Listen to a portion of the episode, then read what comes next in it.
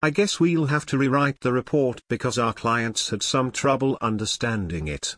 In fact, they said it was an alphabet soup due to the number of abbreviations.